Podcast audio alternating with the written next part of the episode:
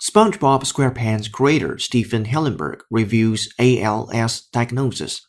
Stephen Hillenburg, 55, recently shared that he was diagnosed with the neurodegenerative disease, but plans to continue working on the popular Nickelodeon series, which has been on the air since 1999. I wanted people to hear directly from me that I've been diagnosed with ALS, he said in a statement to Variety.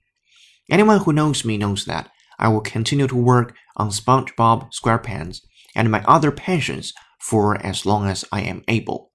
My family and I are grateful for the outpouring of love and support. We ask that our sincere request for privacy be honored during this time. The statement continued.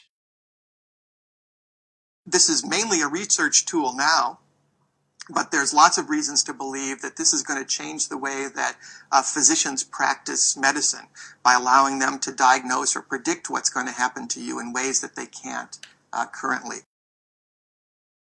This is mainly a research tool now, but there's lots of reasons to believe that this is going to change the way that uh, physicians practice medicine by allowing them to diagnose or predict what's going to happen to you in ways that they can't uh, currently. Uh, we are not showing them on our air because we don't want to do anything that would affect the investigation in any way.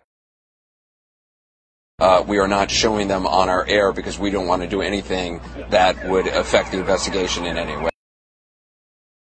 The global outpouring of support for France is very visible on the streets of the French capital. The global outpouring of support for France is very visible on the streets of the French capital.